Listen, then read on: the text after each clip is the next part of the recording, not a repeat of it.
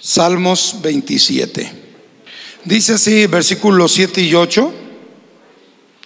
Dice así la escritura.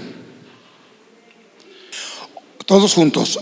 Oye, oh Jehová, mi voz con que a ti clamo. Ten misericordia de mí y respóndeme. Mi corazón ha dicho de ti, buscad mi rostro, tu rostro buscaré oh Jehová. Inclinen su cabeza. Padre, bendecimos tu nombre. Queremos darte gracias primeramente por porque nos has traído con bien a tu santuario. Nuestros pies, nuestra vida ha llegado hasta aquí para reconocerte que tú eres nuestro Dios admirable. Nos has admirado con tus milagros, con tu poder y estamos plenamente confiados en lo que tú estás haciendo, no solamente en la vida de mi esposa, sino en la vida de cada uno de los que estamos aquí. Nos refugiamos en ti y queremos mantenernos acercados a ti, tener un acercamiento profundo en la lectura de tu palabra, en la oración, en la búsqueda de Dios y responder como decía David, mi corazón ha dicho de ti, buscad mi rostro, tu rostro buscaré, oh Señor. Bendícenos con tu palabra en el nombre de Jesús. Y todos decimos, amén. ¿Pueden sentarse, hermanos?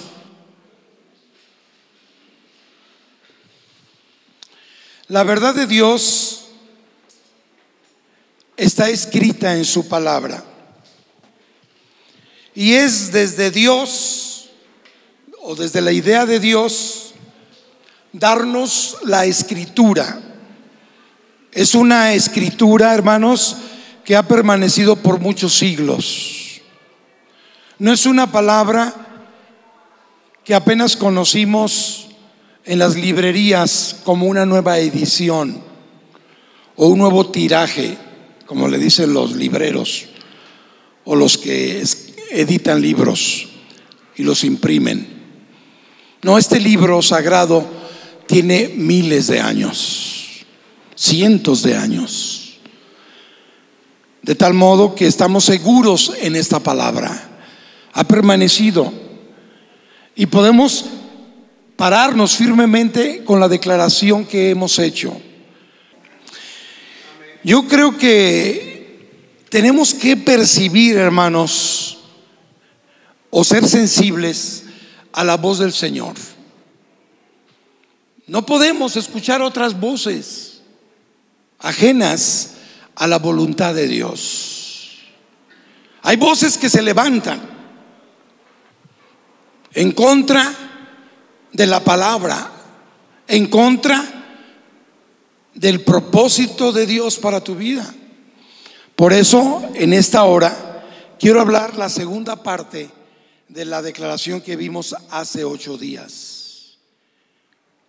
Tenemos que empezar a escuchar la voz de Dios de manera diligente. ¿Qué es lo que me quieres decir, Dios? ¿Qué es lo que Señor, estás hablándome hoy. No lo que me hablaste hace mil años o, cinco años o un año o, o cuando me convertí. Escúchenme por favor. Escuchar a Dios diligentemente lo que Él quiere decir y esperar pacientemente ante Dios y ser apasionado acerca de caminar en obediencia a lo que Dios nos dice. Tú puedes escuchar la voz de Dios a través de una predicación, a través del pastor, a través del maestro de discipulado, de tu líder, a través de un hermano, hermana que Dios usa, ¿verdad? Porque Dios nos usa. ¿Cuántos Dios usa, hermanos? Y a veces tú te acercas a alguien, hermano, yo tengo una palabra de Dios para ti. O a través de un consejo sabio.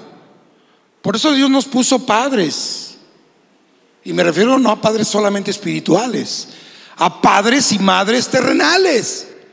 Si tienes a tu mamá ahí, dile, gracias Dios por, mi por ti. Dile, si está tu madre ahí cerca, dile, gracias Señor por mi jefa. Díselo, no te estoy viendo. No te estoy viendo. Porque yo veo que hay algunos hijos que no lo están haciendo. Porque tienen madre, tienen mamá. Y Dios nos la dio. ¿Sí o no? O no, o no le das gracias a Dios por tu mamá. O no más cada 10 de mayo.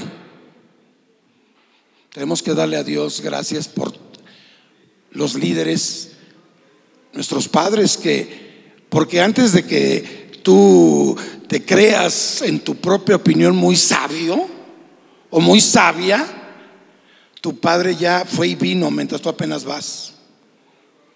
¿Me escuchas? Es el dicho que se dice, ¿no?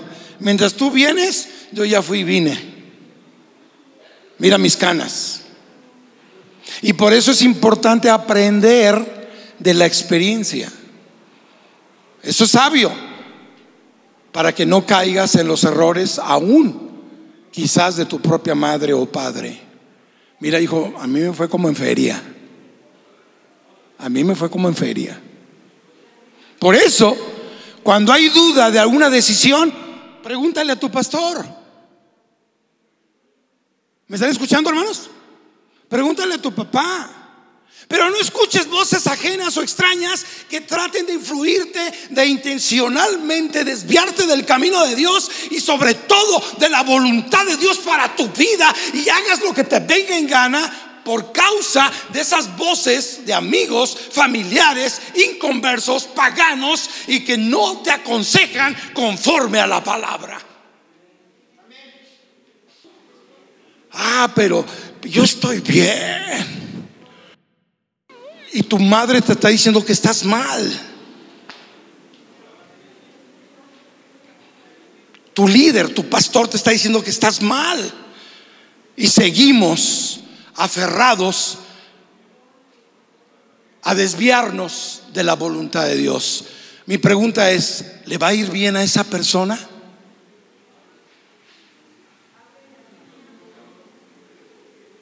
Si va por camino no de Dios. Tuvo el consejo de su esposo, de su, perdón, de su pastor, de su líder, de su autoridad, de su madre.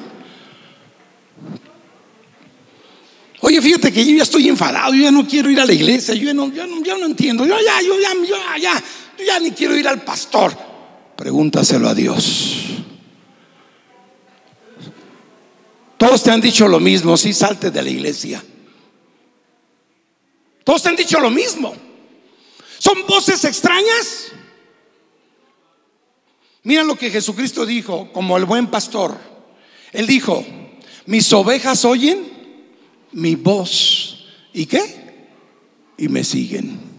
Y dice, y no escucharán la voz de los extraños.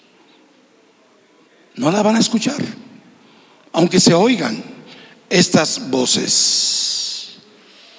Mire hermano, amado hermano, con todo mi corazón le digo que tengamos cuidado para que no fijemos nuestra atención a aquellas personas que persistentemente hablan fuerte, instando, instándonos, perdón, instándonos a escucharles. Cuando Dios te está hablando claramente, cuando tu corazón está sobreabundando en el Espíritu Santo y estás apegado a las cosas de Dios, no te vas a desviar. No te vas a poder desviar. Yo tengo temor de Dios, hermano. Cuando yo me paro en este santo lugar, y es santísimo, con temor y temblor me paro aquí para hablar. Porque no cualquiera se para aquí para predicar. Pero yo lo hago porque tengo un llamado, pero un llamado con alta responsabilidad. Mira mis hermanos, Cuando yo lo hago predicando, lo hago voluntariamente. Nadie me está obligando. Nadie me obliga a llegar temprano, nadie me obliga a orar, nadie me obliga a leer la Biblia. No es más, si me dicen, no me molesto. Hay gente que sí. Ay, la misma cantata de siempre. El pastor quiere que oremos. Ya me enfadó el pastor. Pues tú hazle sí, ole. Ya me dijo que ore. Pues sí estoy orando. Ole. ¿No es el mes de la patria, hermanos? Sí, porque parecía mi casa, a propósito, parecía mi casa Plaza de Toros, porque puro pozole, pozole, ¿verdad? Pero bueno, eso es otra cosa. Necesitamos confirmar la palabra, no molestarnos. O simplemente recordar, ¿no? Ay, el, pastor me está recordando que tengo que orar. Ay, sí. Ay, el pastor quiere que yo haga esto. Me está recordando. Pero no te molestes, hermanita. ¿Cuántos se molestan de verdad? No, no, no levantes la mano. ¿eh? Ahorita. A la, salida nos vemos como los niños, ¿no? Vas a ver, te estás molestando. No es cuestión de, de que si te molestas o no. Es cuestión de ser sensibles a la voz del Señor. Amén, hermanos. Y lo que hacemos es voluntariamente, hermanos. Y por amor. Por amor. Me gustó mucho una frase de un pastor que dice así actos obligatorios miden tu, obediencia. Voy a repetir eso. Actos obligatorios miden tu obediencia. Los voluntarios miden tu llamado. Eres llamado por Dios. No, no necesitan que te digan que llegues temprano. Porque amas a Dios, estás aquí a tiempo. Pero si te vale, llegas a la hora que quieres. Si nos vale, no leemos la Biblia. Y lo hablo general. No estoy aquí yo diciendo lo dije por fulano. No me vayan a malinterpretar, ni tampoco quiero ofenderles. Perdónenme, hermanos, si yo les ofendo. Pero la palabra a veces ofende. Cristo mismo tuvo que decir, ¿esta palabra les ofende? En Juan 6, Cristo les dijo a la gente, a la multitud, ¿esta palabra les ofende? En Juan capítulo 6, lea Juan capítulo. Y Cristo lo decía. Pero ¿saben por qué es importante que la palabra nos ofenda porque está llegando a nuestro corazón y Dios quiere corregirnos, porque eres nuestro buen Padre. ¿Cuántos saben que un Padre corrige? Porque si no, no fuera Padre. Dios el que ama castiga, dice la Biblia. Y Él tiene sus tratos muy personales, independientemente de tus juicios. No, el pastor está pasando por esto y la pastora porque son los pecadores. Depende de la percepción de cada quien. Hay muchos criterios. No es que están pasando por eso porque así le dijeron a Job, sus mejores amigos. No, tú estás mal porque le fallaste al Señor. Esas son voces. ¿Me están escuchando, hermanos? ¿Me están, ¿Me están escuchando? Es importante entender ahora ¿Cuáles son los pensamientos en marcha hacia ti? Hay pensamientos o voces que van hacia ti. La primera, desde tu propia mentalidad limitada y carnal. Muchas veces estamos en desacuerdo con Dios gracias a que no entendemos lo espiritual con lo espiritual. Los designios de Dios son espirituales y se deben de discernir espiritualmente, no carnalmente. Y tenemos que separarlo. Separar lo científico de lo espiritual, separar lo natural de lo sobrenatural, separar lo que es de Dios a lo que es carnal y natural. Dice la Biblia en Romanos 8:7, porque los designios de la carne son enemistad contra Dios. Y no pueden agradar a Dios. La Biblia dice en segunda de primera de Corintios 2:14, dice, "El hombre natural no percibe las cosas que son de qué? Del espíritu. Porque para él son locura." Eso de estar brincando, qué loco, ¿no? Y remolinear, ¿no? ¿Por qué? Porque no entiende el hombre natural el gozo que tenemos. Y la manera, hasta David fue calumniado, y más que calumniado, criticado por su propia mujer, su esposa. Oye, te has visto como un cualquiera. Mira nomás, ¿por qué danzas y brincas como un loco? Pareces un sapo. Bueno, no dice así la Biblia, ¿eh? pero a lo mejor le añadió. Mira, pareces un sapo ahí. ¿No tienes vergüenza? ¿Eres el rey? Pues aún lo haré aún más, mira. Y delante de ella. ¿Sí me explico? O sea, hay cosas que la gente no entiende. ¿Por qué? Porque se tienen que entender qué? Conforme a Dios. Entonces muchas veces hay pensamientos en marcha hacia ti por nuestra propia mentalidad limitada y carnal. La gente no comprende las maravillas de Dios. La gente no comprende que con nosotros hablamos en lenguas, que son las lenguas del Espíritu. La gente no lo entiende. La gente tampoco entiende que podemos doblar nuestras rodillas y poner nuestra frente hasta el piso. Eso no lo entiende. Ni mucho menos llorar de alegría. Doy gracias a Dios a aquellos hermanos que lloraron de alegría cuando supieron la noticia de la sanidad del cáncer. Aleluya. Porque Dios es fiel. Pero necesitamos entender y acomodar las cosas en su lugar. Segundo, también hay pensamientos en marcha hacia ti desde tus hábitos pasados. Qué terrible es esto. De tus hábitos pasados. Mira hermano, a veces hay algunos hábitos o algunas situaciones, no solamente hábitos, sino circunstancias de la vida que pasaste mal.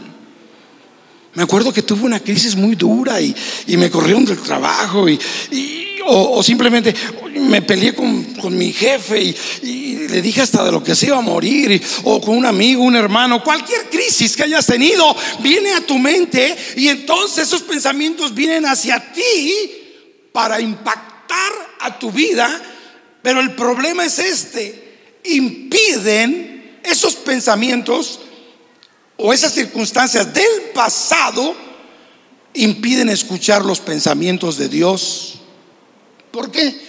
Porque desafortunadamente y psicológicamente es cierto eso, hermano. Escúchenme. Empiezas a crear dentro de ti patrones y formas de pensar. No solamente hay patrones socioculturales o familiares que se repiten, sino también,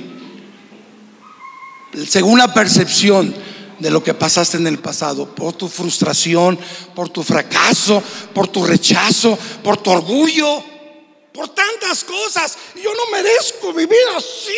¿Por qué me pasa si siempre me había ido bien? ¿Por qué? Y no, no, no enfrentas los retos de la vida con una vida inconmovible en Dios. Yo voy a afirmarme en la palabra.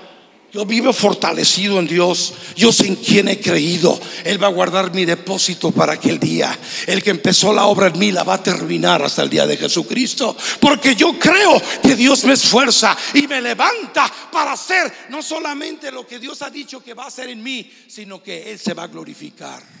¿Cuántos dicen amén? Digan amén. Y si usted no dice amén, como quiera, es cierto. Eso no invalida la veracidad de Dios. Los ateos, los que dicen que no hay Dios, que no existe, que, están locos, eso no. En ninguna manera niega el poder y la existencia de Dios, porque lo estamos viviendo. Hay testimonio, hay pruebas evidentes, claras. Y podemos, hermanos, entonces, no, estos pensamientos negativos no exaltan a Dios, ni mucho menos en obediencia a Cristo. Esto es que erróneo. Dice la escritura en segunda de Corintios. Vamos a abrir por favor nuestra Biblia. En segunda de Corintios capítulo 10. Dios ha dicho de mí, hermanos, que él quiere prosperarme y bendecirme. Dios ha dicho de mí que Dios me ofrece vida y vida qué? en abundancia. Dios ha dicho de mí que Él está conmigo todos los días hasta el fin del mundo. Por eso en segunda carta a los Corintios 10, versículo 4 al 6, vamos a tratar de llevar cautivo todo pensamiento ajeno a la obediencia a Cristo. Dice así el verso 4, porque las armas de nuestra milicia, ahí están, segunda de Corintios 10, 4, porque las armas de nuestra milicia no son carnales, sino poderosas, ¿qué? En Dios para la destrucción de fortalezas, derribando argumentos y toda altivez que se levanta contra el conocimiento de Dios y llevando cautivo todo pensamiento a la obediencia a Cristo. Y estando prontos para castigar toda desobediencia cuando vuestra obediencia sea qué? Perfecta. Miráis las cosas según la apariencia. Sigue diciendo. Si alguno está persuadido en sí mismo que es de Cristo, esto también piense por sí mismo, que como Él es de Cristo, así también nosotros somos de Cristo. Tenemos identidad. Sabemos quiénes somos, cuál posición nos ha dado el Señor, cuál es nuestro llamado y qué es lo que nosotros sabemos que Dios va a hacer en nosotros. Él ha dicho, quien dice que soy y lo creo. Tú eres un hijo de Dios, hermano. Créelo. Eres la oveja del pastor de pastores, Jesucristo. Eres súbdito del rey de reyes y señor de señores. Eres embajador del reino de los cielos. Eres mucho más que eso. Yo soy mayordomo y Él es el dueño. A Él sea la gloria. ¿Quiénes somos en Cristo? No, pues es que yo no la voy a hacer, pastor. No puedo Hermanos, eh, hace dos días me habla por teléfono alguien y, ve el teléfono de la lona de aquí afuera. ahí está la lona donde están los teléfonos de un servidor y de, la casa local. Y llaman.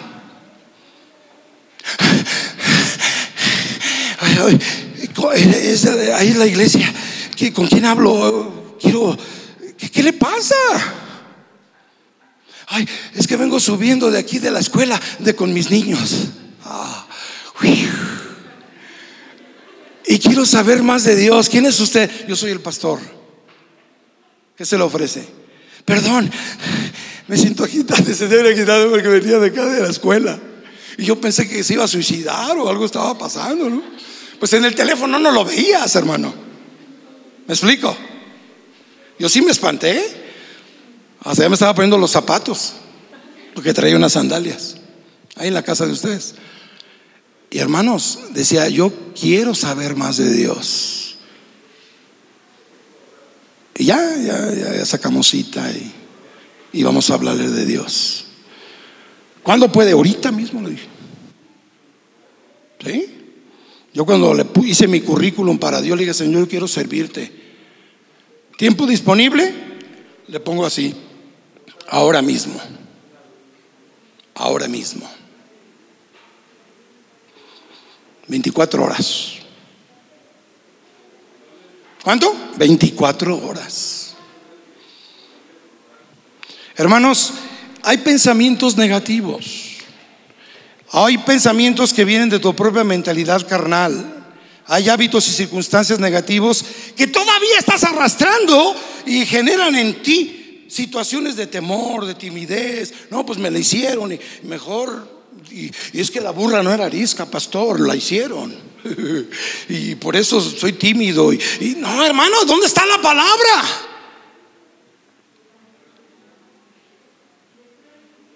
Yo me acuerdo de un pastor que nos, daba una conferencia a los pastores y decía, si usted pastor es un amargado, así no, no nos lo mandó decir, ¿eh? Así nos lo dijo, pastor, si usted es un amargado, usted va a amargar a su congregación. Quítese lo amargado, ni saluda, ni abraza a los hermanos, ni siquiera le sonríe. pastor amargado. Arrepiéntase. Así no lo dijo. Y yo dije, me sonreí. Yo siempre, todo el mundo me conoce que sonrío, hasta los pastores, ¿saben? Amargado el amargado. Y yo nomás le hice, ¡ole! Pero es bueno escuchar, porque a lo mejor esa palabra no era para mí, era para el que está ahí. Ah, este nos queremos repartir. Es para ti, pero lo quieres repartir. Eso ya es otra cosa. ¿Me explico?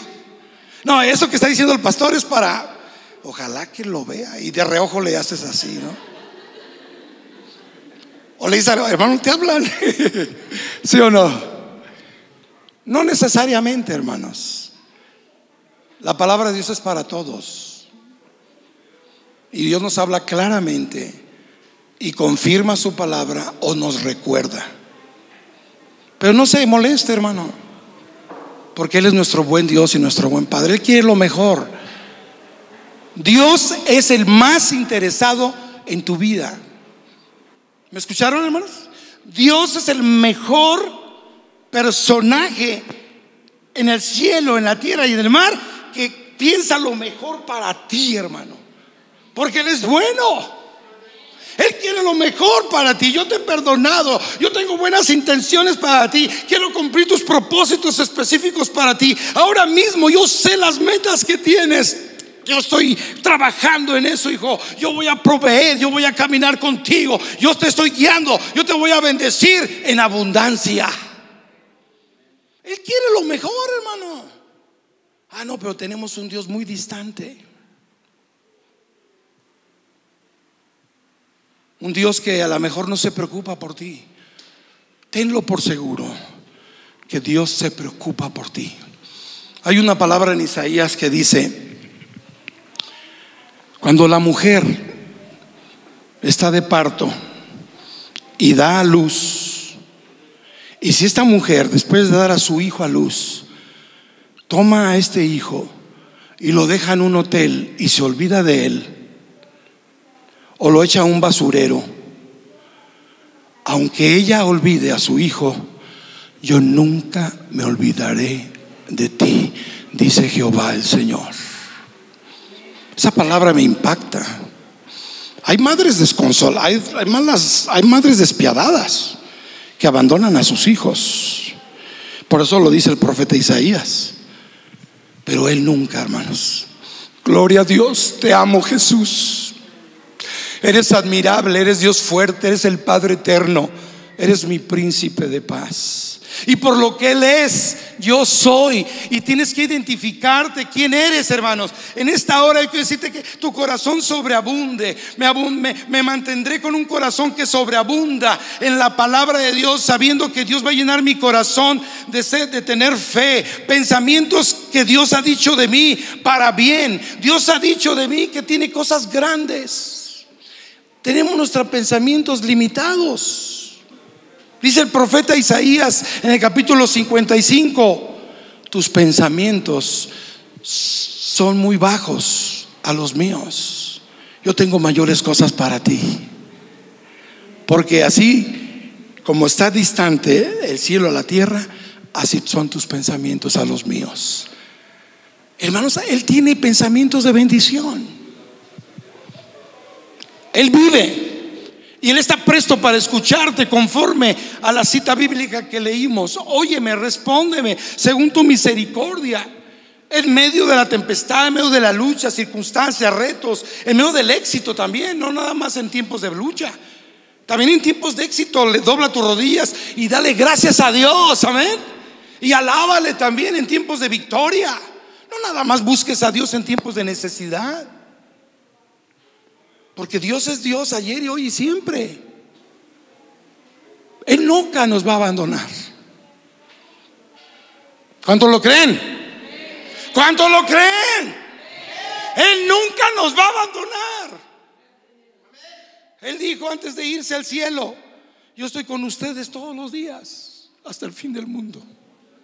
Y yo lo creo, hermanos, porque esa es la palabra inconmovible. Dios está conmigo incluyendo el día de hoy. Hay pensamientos en marcha hacia ti desde el enemigo de tu alma. Oh, cuidado hermanos. Satanás, el diablo, va a tratar de poner hechos ciertos, escúchame, hechos ciertos, pero comunicados en una manera engañosa. Y te dará una falsa imagen. No van a sonar como pensamientos malos, pero no van a ser pensamientos de Dios. El diablo es padre de mentira, hermanos. Y él te va a engañar. Cuidado. Dice la Biblia el apóstol Pablo en Efesios capítulo 6, verso 12. Porque no tenemos, no tenemos lucha contra carne y sangre solamente, sino también contra principados, contra potestades, contra huestes espirituales de maldad que andan en los lugares celestes tratando de atacarnos. Señor lo reprenda. Tenemos lucha espiritual contra el enemigo. ¿Qué tipo de mentiras nos dice el diablo? No eres perdonado. Escúchame, hermanos, fíjate lo que dice, ¿eh? No le creas. No eres perdonado. Nunca vas a tener éxito en nada. Nunca vas a poder cambiar. Así que ni lo intentes. Mentiroso diablo. Fui lavado con la sangre del cordero y Dios me está transformando hasta su imagen. ¿Cuántos dan amén? Soy nueva criatura en Cristo, porque así está escrito. Y hermanos, Jesucristo pudo hermanos, decirle al diablo las palabras de Dios. Parecían cosas, ¿verdad? Pues mira, arrójate del, de la azotea del templo para que todo el mundo crea que ya no te pasó nada, eres Superman. ¿A poco no dice así la Biblia? Le dijo el, diablo se sabe la Biblia, ¿eh? Y la Biblia son hechos ciertos, pero engañosos. Tergiversa la escritura. Y sigue diciendo el diablo, tu pasado ha cancelado el futuro que Dios tiene para ti. Yo fui una víctima. Yo fui una víctima de violación. Lo dije hace ocho días. Y nunca en mi vida lo había dicho. Ya Dios me libró de eso. Porque mi pasado ya lo arrojó el Señor Jesucristo hasta lo profundo de la mar. Aleluya. Mis pecados, y si es que pequé porque fui víctima, pero aún así mis pecados los ha arrojado en el mar. Y lo dice el diablo, Dios no te puede bendecir y no te puede usar. No, para nada. Puede usar a otras personas, pero a ti ni en cuenta. Tú no tienes destino, no tienes propósito, tienes muchas debilidades que te hacen inferior a casi todos los demás. Pides vivir de la manera, puedes vivir, perdón, de la manera que quieras y aún ser bendecido por Dios. Es más, hasta puedes pecar secretamente y nadie nunca lo sabrá. Mentiras del diablo, hermanos. Mentiras del diablo. Ah, pero escúchame. Hay pensamientos que marchan hacia ti valga la marcha, ¿no? estamos en el tiempo del desfile, ¿no? Pensamientos que marchan desfilando hacia ti, de personas, de gente. hermanos, David fue enviado por su padre en el lugar de la guerra, de la batalla. Estaban ahí todos los soldados de Israel. Pero David iba en obediencia a su padre. Les iba a llevar tortas a sus hermanos que eran soldados. Cuando llega él, se indigna justamente. Dice, ¿quién es ese, ese, ese hombre que está desafiando al ejército de Israel y se está burlando de Dios? ¿Quién es? ¿Qué le van a dar a ese al que pelee con ese hombre? Y lo escucha uno de sus hermanos mayores. Dice David, ¿a qué has venido? Escuincle, vete a cuidar las ovejas de, mi papá, ándale y vete. ¿Qué andas haciendo acá? Pensamientos de la gente que nos rodea cuando él se indignó justamente. Y aún más, escúchame, cuando ni su hermano se atrevía a enfrentar a Goliat. Pero aún más, aún hay más, como se dice, ¿no? Aún hay más. voy a pelear. El rey lo acabó a David. Una percepción negativa, porque son pensamientos de gente. No, tú no la vas a hacer. No, tú eres un tonto. No, tú la, no la haces. No, hombre, pues, olvídate de, de que vas a hacer algo. No, hombre, ¿qué te pasa? No, no. Es más, tú no sirves para nada. ¿Cuántos pensamientos? Así le dijo el rey Saúl. A ver, traigan a ese muchacho que quiere pelear contra Goliat. Ya, chamaquito de 17 años, dicen que tenía 17 años, o 16 por ahí. No, hombre, pues ponte mi, mi, ah, mi armamento para que vayas a pelear. No, hombre, ¿cómo vas a pelear tú con él, David? y sabe reído. ¿no? Chiquillo, escuinclillo. Ves mucho cómics, ¿verdad? Y Avengers. Ves mucho las series de ahí. No, no, no, no. No, hijo, tú no la haces para nada. ¿Cómo vas a ir a pelear con él? Si él desde niño ha sido guerrero, tú eres un escuincle. Percepciones negativas de mi alrededor. Fúchila, di fúchila. Fúchila. Hermanos, ¿qué tipo de mentira nos dice la gente? Eres demasiado espiritual porque no solo disfrutas la vida y ser normal. ¿Para qué vas tanto tiempo al templo? Mira, siempre estás sirviendo y haciendo cosas por la iglesia y liderazgo. Pasas demasiado tiempo en la iglesia. ¿Estás en algún tipo de secta? Deberías hacer lo que quieras con tu vida. Deberías poner tus propios estándares. No dejes que la iglesia legalista te saque de la realidad. ¿Sabes? Que no te saque de, tu área de confort. Síguele así. Hermanos, escúchame, parece no glamuroso. Fíjense lo que voy a decir. Parece no muy glamuroso o con grande éxito ser pastor de una iglesia. O irte a las misiones a predicar el Evangelio. O estudiar la escuela bíblica en lugar de estudiar una carrera profesional. Yo estudié una carrera profesional, pero primero estudié las cosas de Dios. Y Dios viene por añadidura. Quizás no te sea glamoroso eh, eh, estar en un pueblito chiquito para ser médico, doctor o enfermero o enfermera. Hacer, a, llegar a ser doctor y médico prominente de un hospital prominente, un star médica, un hospital más que hospital. Pero déjame decirte, debes de cuidar, porque desde la gente a tu alrededor tiene un conocimiento limitado de Dios. El rey limitó juzgando en su propia percepción a David. El hermano mayor también percibió mal a David. No dejes que otros limiten tu destino. Yo me acuerdo, hermanos, estaba recién salido de la carrera.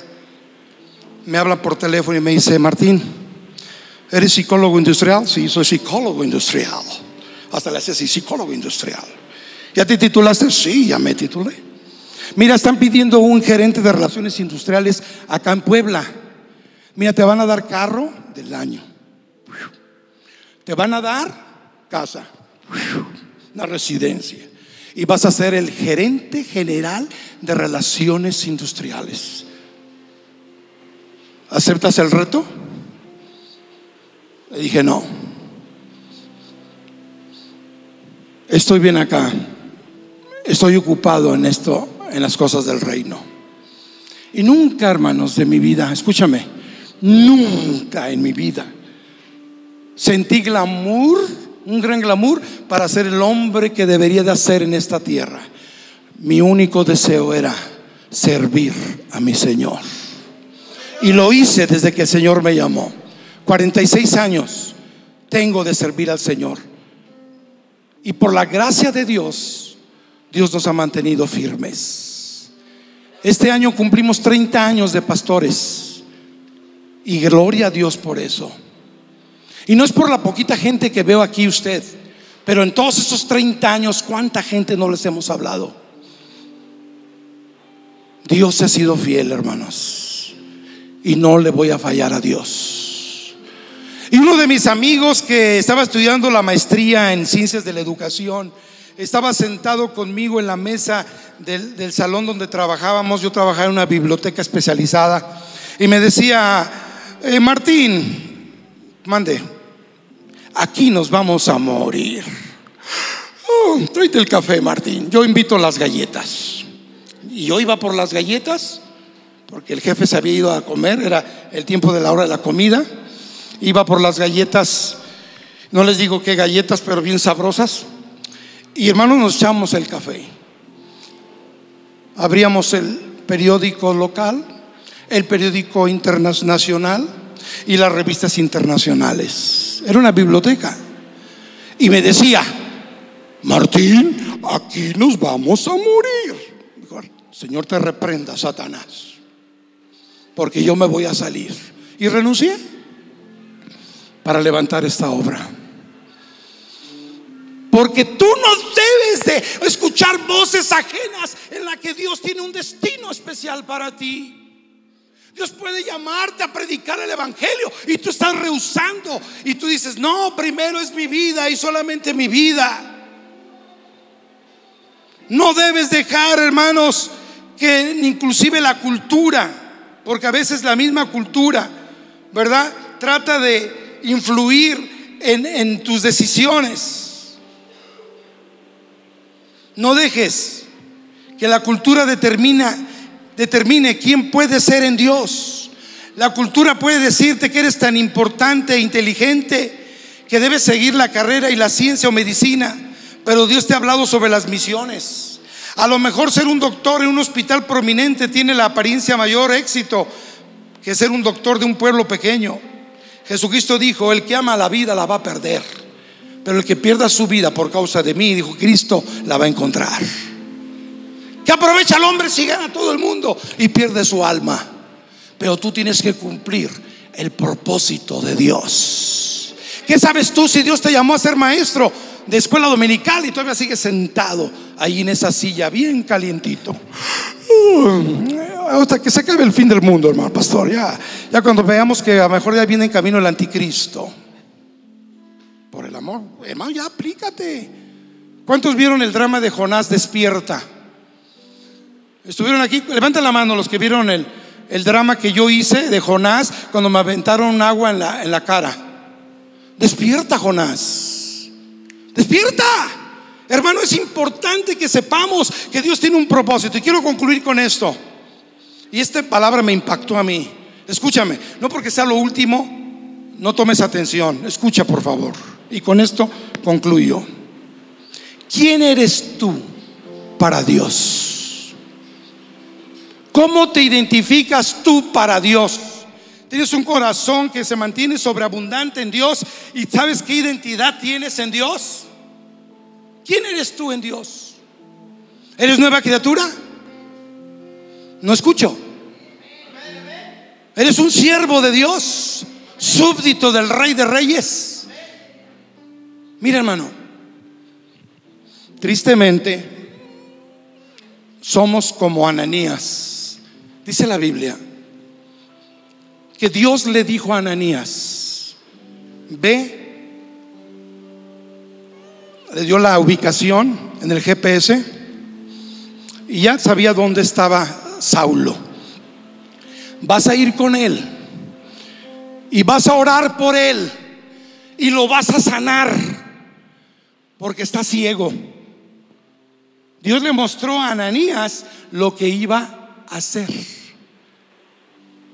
Y dijo Ananías, sí, Señor. Pero, ahí está el pero. Este es un hombre perseguidor. Este es un hombre que atacaba a los cristianos. señor, le, tuvo cinco motivos para dudar. Sí, sí, Señor, me estás mandando. Pero no, no, por favor, Él es un perseguidor. Ve, porque instrumento escogido me es este. Oh, aleluya. Dios nos ve no como la gente nos ve. Ananías vio a Saulo como un matón, un perseguidor, pero Dios lo vio un evangelista, apóstol y predicador del evangelio. ¿Cómo te ves tú? No importa cómo te vea la demás gente, cómo te ve Dios. ¿Cómo? David no se atemorizó en la percepción de su hermano, ni, mucho menos del rey Saúl. Podía haberse amedrentado, pero él creía en Dios y mató a Goliat. Ananías tenía un concepto negativo de Saulo. Y creo que tenía razón, ¿verdad? Tenía mala fama. Había matado a los cristianos. Tenía razón, sí, tenía razón. Pero escúchame, Dios quería que lo viera como un hombre de Dios, como el gran apóstol, el que escribió la mayoría de los libros del Nuevo Testamento. Un gran siervo de Dios.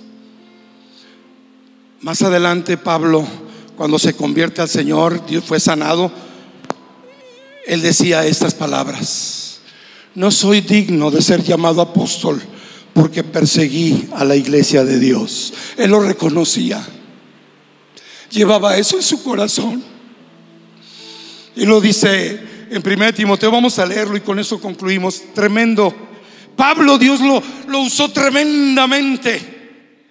Millones y billones, puedo decir billones de gente han leído los escritos en todos estos siglos. Han leído cristianos que ya no están aquí, que ya murieron, porque lógicamente que ya en el pasado leyeron las escritos, los escritos de Pablo y escribí y escribió Pablo esta palabra diciendo en 1 Timoteo, hermanos. Aleluya. 1 Timoteo Bendito Dios. Capítulo 1, versículo 12.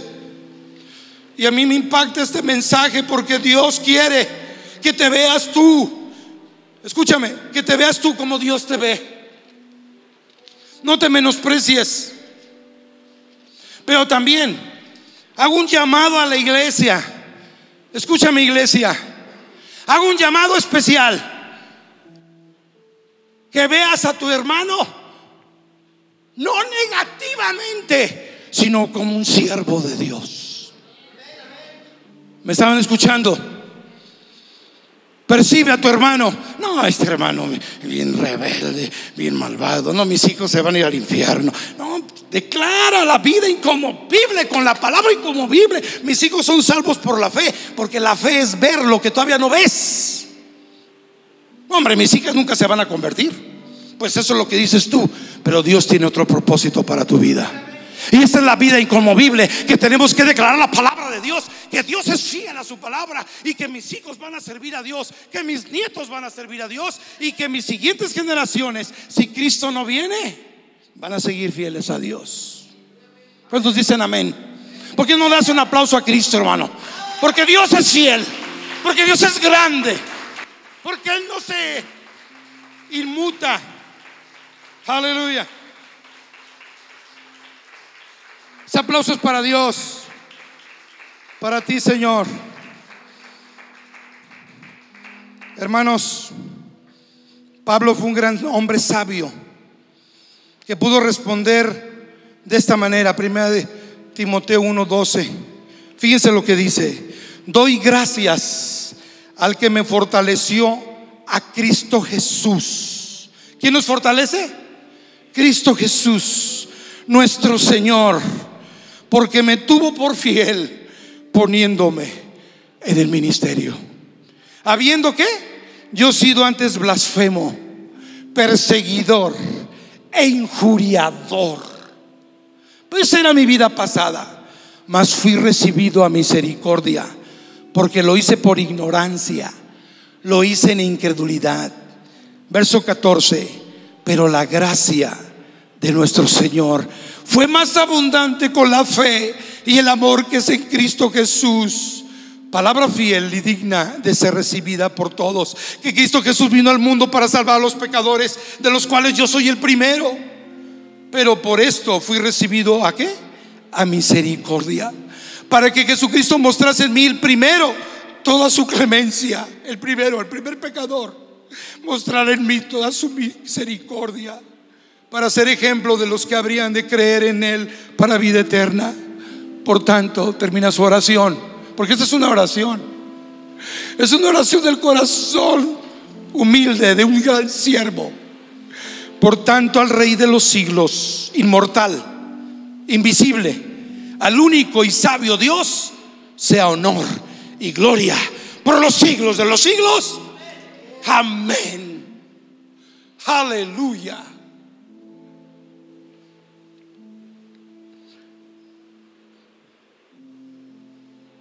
vernos con los ojos de Cristo, no solo nosotros mismos, sino a los lavados con la misma sangre. ¿Por qué? Porque tuvimos el mismo encuentro con nuestro Jesús, con nuestro mismo Señor y Salvador de Pablo. Porque nosotros mismos pusimos, o tuvimos, perdón, el encuentro con Cristo Jesús, nuestro Señor y Salvador. Sí, yo, Martín, quien soy en Cristo porque cuál es su pensamiento, dice Salomón, en su corazón, tal es él. Mi pensamiento en mi corazón es que yo soy nueva criatura. Soy hijo del Padre, soy siervo del Señor, súbdito del Rey, oveja del pastor, el justificado por el juez, mayordomo del dueño. Soy discípulo del Maestro, soy enviado del Señor a la cosecha de almas, pero también soy embajador del Rey de Reyes y Señor de Señores. Soy miembro del cuerpo de Cristo. Y por último, y hay más aún, real sacerdocio como cantábamos. Soy templo del Espíritu Santo. No un aplauso a Cristo. No un aplauso a Cristo por quienes somos, por lo que Él dice quién somos. Yo lo creo firmemente. Esa es la palabra de Dios. Lo creo con todo mi corazón lo siento y lo vivo para la gloria de Dios. Vive como hijo de un rey. Vive por lo que dices que eres. Y no por orgullo, sino por lo que Dios ha dicho quién eres. Porque Él nos ve así. Pablo lo dijo, todo por su amor. No quieres dar gracias, inclina tu cabeza y dile, Señor, gracias. Mantendré mi corazón sobreabundando en tu, en tu palabra. Tú me has enseñado esta tarde mi identidad. Hay pensamientos ajenos a tu voluntad, pero yo quiero vivir una vida inconmovible. Quiero estar firme en la palabra de tuya, Señor. No quiero escuchar voces ajenas en el nombre de Jesús me declaro en fe que soy lo que soy, como decía San Pablo, por tu amor, por tu gracia y por tu bendita misericordia. Pero también en esta oración quiero yo ver a mis hermanos como tú los ves. Quiero ver a mis hermanos en la iglesia como tú los ves. Siervos de Dios, próximos pastores, evangelistas próximos maestros de la palabra, gente apasionada por Dios, gente que es generosa para ofrendar y para dar para construir el templo, gente que alaba, que se apasiona por ti, que ora y que busca el rostro de Dios. Gracias por Jesucristo. Y todos decimos, amén.